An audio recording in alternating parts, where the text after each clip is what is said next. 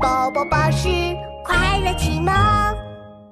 兔子可可大冒险四，智取时空宝石。兔子可可和克鲁鲁跟着大肚子怪兽绕过七转八拐的山洞，终于来到了宴会厅。来来来来来，大家吃东西。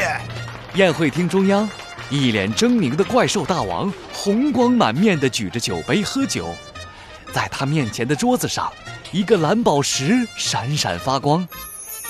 这是本大王从一只红狐狸身上抢来的蓝宝石，又闪又亮。本大王要把它镶嵌在铠甲上做装饰，你们谁能办到啊？什么？居然要把时空宝石镶嵌在他的铠甲上？克鲁鲁气炸了，撸起袖子就想冲上去。呃，小哥哥，我要把时空宝石抢回来！克鲁鲁，冷静点儿，我来想办法。兔子可可赶紧拉住克鲁鲁，然后噔楞竖起耳朵，想起了办法。想办法，想办法，怎么才能夺回时空宝石呢？就在这时，一个大嘴怪兽殷勤地走了出来。呃，大王，这一点小事就交给我来办吧，我一定把宝石镶嵌的呃漂漂亮亮的。很好。那就交给你，克鲁鲁再也忍不住，一个箭步冲上去。呃，不可以！你们不可以把蓝宝石镶嵌在铠甲上。嗯，你是谁呀？这可是大王的命令。大嘴怪兽不满地看向克鲁鲁，怪兽大王也沉下了脸。嗯，我倒想听听看。我为什么不能把蓝宝石镶嵌在铠甲上？呃，因为，呃，因为，呃，克鲁鲁支支吾吾说不出话来。一旁的兔子可可赶紧接过话头：“因为，因为我们可以用蓝宝石给大王你做出更漂亮、更帅气的宝贝。”兔子可可走到克鲁鲁身边，在他耳边说起了悄悄话。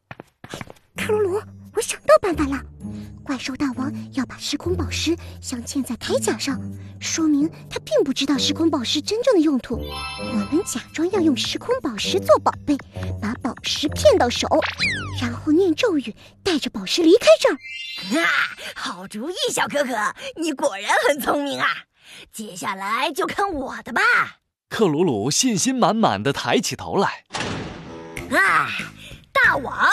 我们两个可是怪兽山最厉害的珠宝师，一定可以为您制作一件更帅气、更漂亮的宝贝。最喜欢收集宝贝的怪兽大王有点心动了。你真的可以做出更帅气、更漂亮的宝贝？那当然。你们是最厉害的珠宝师。好，那我先考考你们。怪兽大王从口袋里掏出一根破旧的挖耳勺，我的耳朵最怕痒，你先制作一个更帅气、更漂亮的挖耳勺出来吧。哎，简单。克鲁鲁掏出魔法材料，叮叮当当的做起道具来。很快，一根闪闪发光的豪华挖耳勺做好了。大王，新的掏耳勺做好了。您喜不喜欢呢？呃呃，喜欢喜欢。怪兽大王彻底心动了，把时空宝石塞到克鲁鲁手里。哎，宝石就交给你了，我要你用它制作一件世界上最帅气、最漂亮的宝贝。是大王。呃，不过……嗯，不过什么？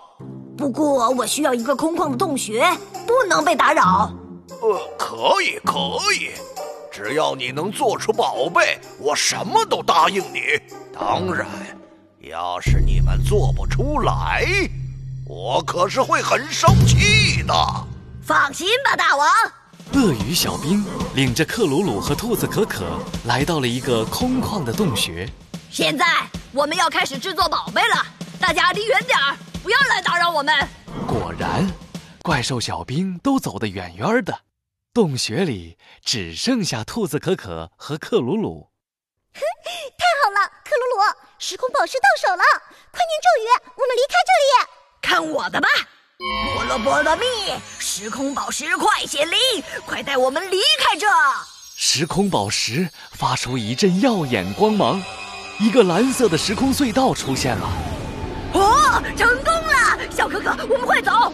就在这时候，不好意思，宝石我拿走了。嘿嘿嘿嘿嘿！一个黑影突然出现，一把抢过克鲁鲁手中的时空宝石。谁？